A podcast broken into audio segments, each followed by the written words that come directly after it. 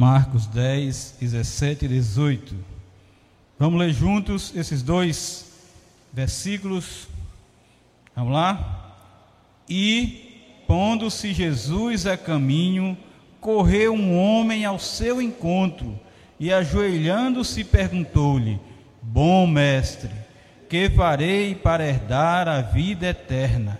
Respondeu-lhe Jesus: Por que me chamas bom? Ninguém é bom senão um, que é Deus. Ninguém é bom senão um, que é Deus. Oremos, Santo Deus. Fala pelo poder do teu Santo Espírito, Deus, ao nosso coração nesta noite, Deus. Vem nos instruir, Senhor, para que cada dia mais aprendamos a tua verdade, saibamos Quão bom é servir ao Senhor, Deus tão maravilhoso, Deus bondoso, misericordioso, benigno. Haja, Deus, com teu poder, o poder dessa palavra em nossa vida, nos instruindo, pois desde já nós te agradecemos em nome de Jesus. Amém e amém. Irmãos, essa, esse, essa resposta de Jesus muitas vezes é intrigante para nós, nós não entendemos por que Jesus disse isso? Porque me chamas bom? Ninguém é bom, somente um, que é Deus. Somente um que é Deus. E Jesus, naquele momento, disse: Sabes os mandamentos? Não matarás, não adulterarás, não furtarás, não dirás falso testemunho, não defraudarás ninguém. Honra teu pai e tua mão, tua mãe. Então ele respondeu: Mestre, tudo isso tenho observado desde a minha juventude. E interessante, irmãos, que Jesus fitou aquele jovem e o amou naquele momento. E disse: Só uma coisa te falta. Vai, vende tudo o que tens, dá aos pobres, e terás um tesouro no céu. Então vem e segue-me. O que aconteceu? Ele, porém, contrariado com esta palavra, retirou-se, triste, porque era dono de muitas propriedades.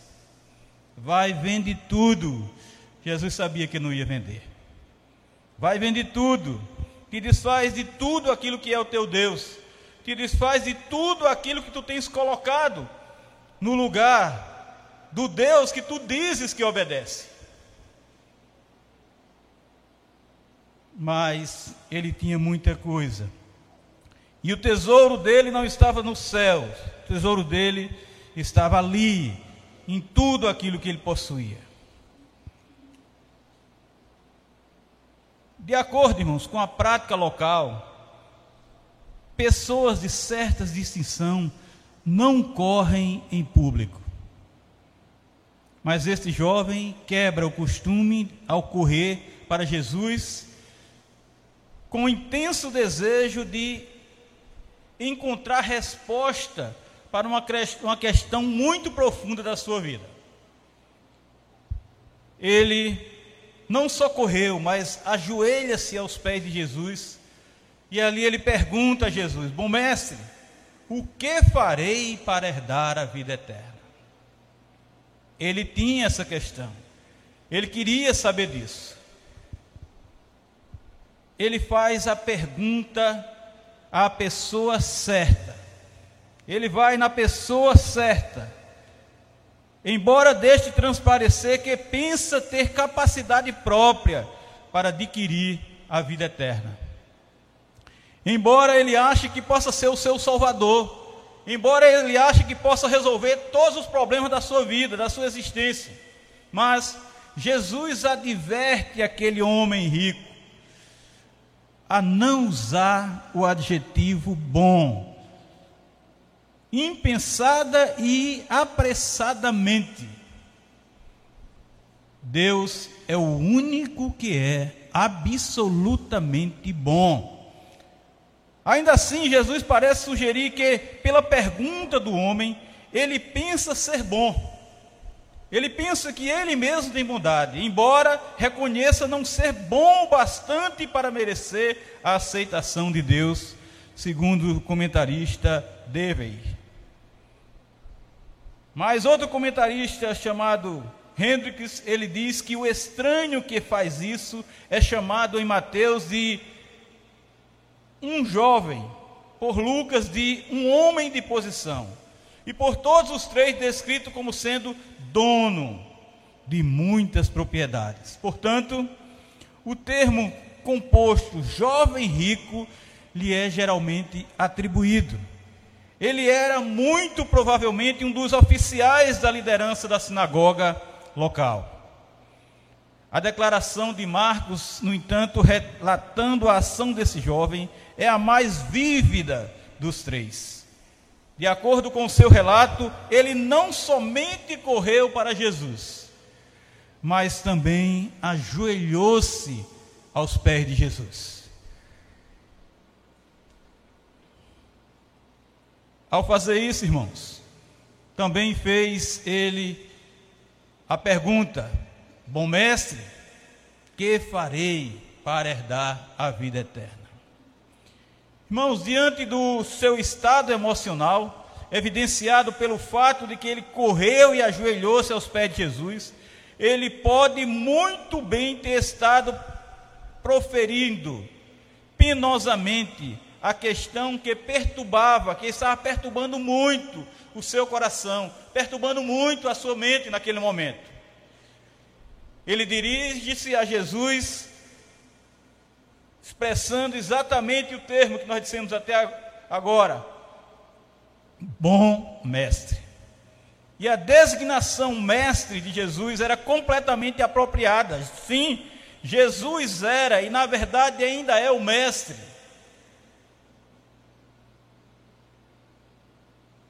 E ele afirma: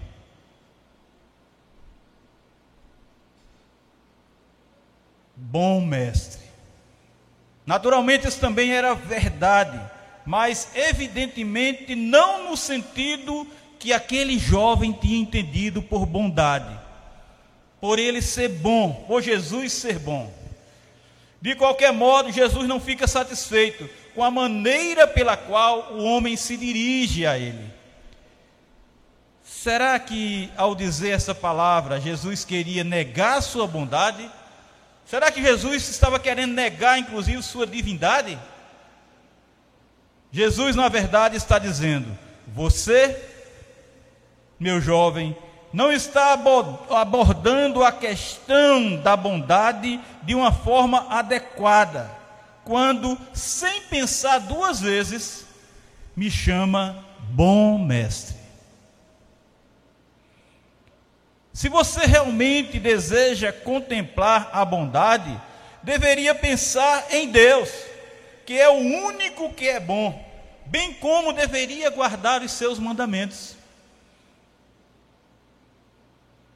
Parece uma questão de querer bajular o mestre sem saber o que estava falando. O interesse de Jesus aqui não é o de glorificar a si mesmo mas sim glorificar e exaltar tão somente a Deus. Não é também o de dar qualquer instrução concernente à sua própria pessoa, mas indicar a vontade revelada de Deus o Pai como uma prescrição única e perfeita para agradá-lo.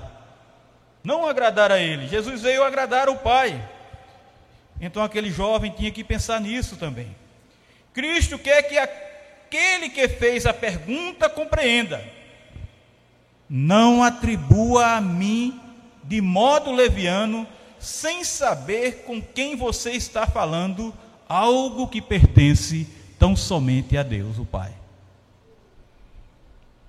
E Jesus conclui que o uso impensado da palavra bom, ao dirigir-se a alguém que o perguntador considera um mestre humano, é uma prova do entendimento superficial que esse jovem tem do que significa ser bom.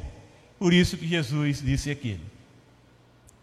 Se ele realmente cresce, se houvesse fé naquele jovem, de todo o seu coração que Jesus era bom, no sentido mais elevado do termo, teria sim aquele jovem imediatamente obedecido a ordem que o Senhor estava para lhe dar. Ele iria obedecer essa ordem. Vai, vende tudo o que tens, dá aos pobres e terás um tesouro no céu. Então, vem e segue-me. O que aconteceu?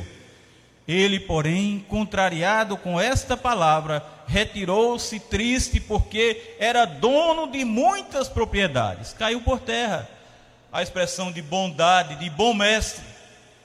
Caiu por terra tudo aquilo que ele quis expressar para colocar em Jesus, para colocar na pessoa de Jesus, porque não obedeceu o mandamento do Senhor. Irmãos, nós precisamos provar da bondade do Senhor, conhecendo o Senhor. Quem conhece a Cristo verdadeiramente sabe que Ele é sim bom, benigno, porque Ele é Deus, Ele está com o Pai, o Pai está nele. Mas não é só dizer que Ele é bom, e daí? Como é que você testemunha isso? Como é que você vive isso? O que você expressa de Jesus é aquilo que você vive ou simplesmente diz sem sentido? Ou simplesmente diz por dizer? Ou simplesmente diz superficialmente, como diz o comentarista? Nós Vemos lá no Salmo 34, 8, oitavo versículo, verso que diz assim: Ó, oh, provai e vede que o Senhor é bom. Bem-aventurado o homem que nele se refugia. Prove e veja que o Senhor é bom. E isso vai acontecer se você estiver refugiado no Senhor. Aí você terá alegria, você terá prazer, você terá felicidade. Bem-aventurado o homem que nele se refugia. Nesse Senhor que realmente é bom, mas você tem que provar, você tem que saber o que está dizendo, não dizer por dizer, não dizer por bajulamento, não dizer simplesmente da boca para fora. Isso tem que sair do teu coração, tem que sair do teu íntimo, tem que sair do teu espírito, tem que sair da verdade que você vive, da verdade que é bom mestre, por quê? Porque ele está em você, porque eu já não vivo, mas Cristo vive em mim. Ele é o bom mestre porque ele é a minha vida. Eu não tenho vida em mim mesmo. Ele é bom mestre porque esta bondade é realidade da minha vida. Eu sei que é porque eu tenho provado isso. Eu sei que é porque eu vejo isso. Eu sei que é. Eu sei que é. Não é um sentimento que eu tenho simplesmente. Eu sinto que o Senhor é bom. Não, eu provo, eu vejo, eu levo para o laboratório. E lá em Malaquias, ele mostra a sua bondade quando ele diz, quando diz lá assim, ó, trazei todos os dias na casa do tesouro, para que haja mantimento na minha casa e provai-me. Provem que eu sou bom, provem que eu sou benigno, Provem que eu sou misericordioso. Provem que eu sou gracioso para com vocês. Provai-me diz o Senhor dos Exércitos. Se eu não vos abrir a janela do céu e não derramar sobre vós bênçãos sem medida. O Senhor que é bom faz isso. Por quê? Porque você é obediente. Porque você cumpre o mandamento do Senhor. Porque você realiza aquilo que é o preceito de Deus, aquilo que é a vontade de Deus porque você é fiel ao Senhor. Nós temos de chamar Jesus de bom, porque Ele é, Ele é o nosso divino Mestre, Ele é o Deus Filho, Ele é o bom Senhor da nossa vida.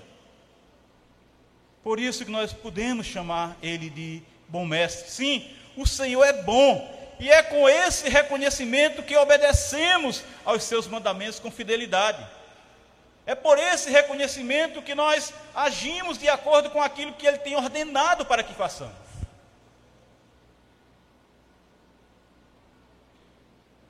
Nós provamos e vemos que o Senhor é bom, tendo como nosso verdadeiro refúgio e fortaleza. Creiamos que a bondade e misericórdia do Senhor seguirão todos os dias na nossa vida, pois o temos como nosso pastor, como nosso guia, como nosso cuidador, como nosso libertador, como nosso livrador, como nosso supridor. Creiamos nessa bondade do Senhor, creiamos nesta ação, porque Ele prova que é bom. O Senhor simplesmente não diz que é bom, mas Ele prova isso. Assim como o Senhor tem provado o amor dele, ele provou o seu amor, não foi simplesmente dizendo na palavra que ele ama, ele provou enviando seu filho para morrer por nós, pecadores que não merecíamos graça nenhuma do Senhor. Mas ele disse: Eu amo vocês, porque Deus amou o mundo de tal maneira, Deus amou os seus eleitos, Deus amou os seus escolhidos, mas Ele não amou de palavras, Ele não amou com uma tese, Ele não amou com uma ideia, Ele amou com atitude, enviando o seu filho Jesus para morrer e tomar o nosso lugar naquele trono de vergonha e dor. É assim que Deus faz, é assim que nós vemos a bondade de Deus. Ele prova isso, ele mostra isso. Se eu não vos abrir a janela dos céus e não derramar sobre vós bênçãos sem medida, experimentemos que o Senhor é bondoso, pois Ele é quem nos dá o genuíno leite espiritual e por Ele o crescimento para a salvação, como está lá em 1 Pedro, capítulo 2, versículos 2 e 3. Creiamos, mas creiamos e descansemos, porque os olhos do bondoso Senhor repousam sobre os justos, e os seus ouvidos estão abertos as suas súplicas. 1 Pedro, terceiro capítulo, versículo 12. Irmãos, sabendo disso, como então procederemos? Nós que somos cristãos genuínos, que reconhecemos a benignidade do bom mestre e vivemos para a glória do Senhor. Como procedemos como cristãos? Como procedemos como como cristãos verdadeiros, genuínos. Salmo 34 responde isso para nós. Salmo 34 responde isso para nós. Como procederemos? Bendizendo o Senhor em todo o tempo e tendo o seu louvor sempre em nossos lábios. Bendizendo o Senhor em todo o tempo e tendo o seu louvor sempre em nossos lábios, rendendo graças ao Senhor, glorificando o seu nome, reconhecendo que Ele é bom. Também, irmãos, tendo a nossa alma gloriando-se no Senhor, para que os humildes ouçam e se alegrem com isso, testemunhando isso, gloriando no Senhor, para que os humildes ouçam e se alegrem com isso. E saibam que só o Senhor é o nosso Deus, só o Senhor é o nosso Pai, só o Senhor é o soberano, o majestoso, o todo-poderoso da nossa vida. Também, irmãos, convidando a todos para engrandecermos o Senhor e numa só voz exaltarmos o seu nome. Convidando aqueles que precisam de Cristo, convidando aqueles que carecem do amor de Deus, convidando aqueles que precisam da graça de Deus, buscando o Senhor, porque Ele, é Ele quem nos acolhe e nos livra de todos os nossos temores, não é mais ninguém. Nós temos que buscar é o Senhor, porque é Ele, somente Ele, que nos acolhe e nos livra de todos os nossos temores, nos dá segurança, nos dá esperança, nos dá confiança. Também, irmãos, contemplando, contemplando o nosso Senhor e Deus, para sermos iluminados e os nossos rostos jamais sofrer vexame, jamais sofrer afronta, jamais sofrer humilhação por causa da proteção do Senhor, por causa do guiar do Senhor, por causa do guardar do Senhor. Orando, rogando, clamando ao Senhor, porque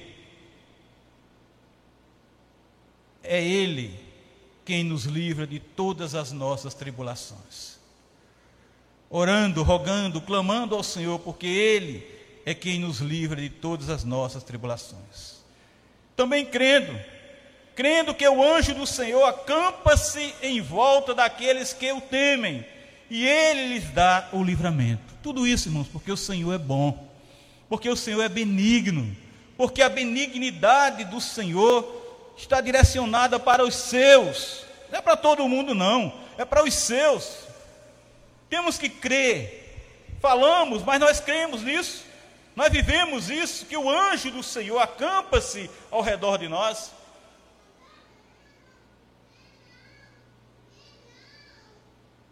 Tendo a convicção de que o Senhor benigno está perto dos que têm o coração quebrantado e salva o espírito oprimido. Confiando e descansando na certeza de que os que buscam o Senhor, bem nenhum lhe faltará. Bem nenhum lhe faltará. Sabendo sempre que muitas são as aflições do justo, mas o Senhor de todas, de todas o livra, diz o salmista. Seguindo firme, porque o Senhor é quem resgata a alma dos seus servos e dos que nele confiam. Nenhum será condenado. Nenhum dos seus servos, nenhum dos que confiam no Senhor, nenhum dos que entregam seus caminhos ao Senhor. Também, irmãos, nós devemos viver rendendo graças ao Senhor, porque Ele é bom, Ele é benigno, Ele é a essência da divina bondade e amor para com todo aquele que vive para o seu louvor, para a sua glória.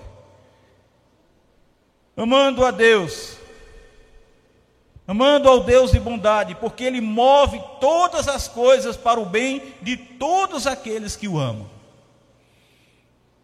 Essa é a atitude de bondade do Senhor Deus para com os seus filhos, para com os seus escolhidos, para com os seus eleitos. Salmo 103, os versos 8 e 9 diz assim, irmãos: O Senhor é misericordioso e compassivo, longânimo e assaz benigno, não repreende perpetuamente nem conserva para sempre a sua ira. O Senhor é longânimo e assaz benigno. Bom é o Senhor. Por isso que, diante daquele homem que não sabia o que estava dizendo, Jesus disse: Ninguém é bom senão um, que é Deus. Ninguém é bom senão um que, que é Deus. Será que aquele homem estava vendo em Jesus Deus? Estava vendo em Jesus uma ação divina, estava vendo em Jesus que ele realmente era o mestre divino. A prova que não é que ele não obedeceu à ordem do Senhor. E nós sabemos, e nós temos que saber, que Jesus é bom sim, mas nós temos que saber disso e provar que sabemos disso. Como? Testemunhando essa verdade vivendo essa verdade, cumprindo seus mandamentos, fazendo aquilo que ele mandou aquele homem fazer, e ele não fez. Ele disse que cumpria tudo aquilo que Jesus tinha dito, sim. E Jesus disse: Só uma coisa te falta. Vai e te liberta de tudo aquilo que está te levando contra o amor de Deus contra a bondade de Deus. Tudo aquilo que tu estás adorando, em, lugar de estar adorando ao Deus Todo-Poderoso. mas ele amava mais as suas coisas do que ao Deus de bondade. Muitas vezes a gente pensa que isso acontece com quem tem muito, como ele tinha muitas propriedades, como ele tinha muitas coisas. Ele, porém, contrariado com essa palavra, retirou-se triste, porque era dono de muitas propriedades. O pior, irmãos, é que nós não somos donos de muitas propriedades. O pior, irmãos, é que nós não temos muita coisa. E temos agido como esse homem aqui, como esse jovem. E temos agido como esse jovem aqui. Ele tinha pelo menos muita propriedade. Ele tinha pelo menos muitos tesouros e nós não temos. Mas agimos como ele. Fazemos exatamente o pior do que ele fez. Dar as costas para Jesus. Retirar-se da presença de Jesus. Porque as coisas do mundo são melhores. Porque as coisas que o mundo de, de fantástico está oferecendo, de fantástico, de maravilhoso, é muito mais atrativo do que o amor de Deus. É muito mais atrativo do que a bondade de Deus. É muito melhor do que a, o, o, o, os tesouros dos céus. E isso é provado. Como é provado? Nós provamos isso em nossa vida quando nós trocamos tudo isso por Deus. Quando nós trocamos por, tudo isso por Jesus, quando nós trocamos as coisas do mundo por Jesus. Deus é bom. Deus é muito bom e você tem provado isso, meu irmão. Você tem provado isso, minha irmã. A bondade divina. Deus é bom. Então, fique com esse Deus bondoso. Fique com esse Deus misericordioso. Fique com esse Deus benigno. Nunca o abandone porque a bondade de Deus é para os seus escolhidos, a benignidade de Deus é para nós. Deus é bom para nós. E ele se faz bom, e ele se apresenta bom, e ele testemunha a sua bondade para nós, como ele fez com Jesus. Ele deu o seu filho por nós, deu para morrer, não deu para viver. Ele deu para tomar o nosso lugar na cruz, porque Ele é bom. Que Deus abençoe.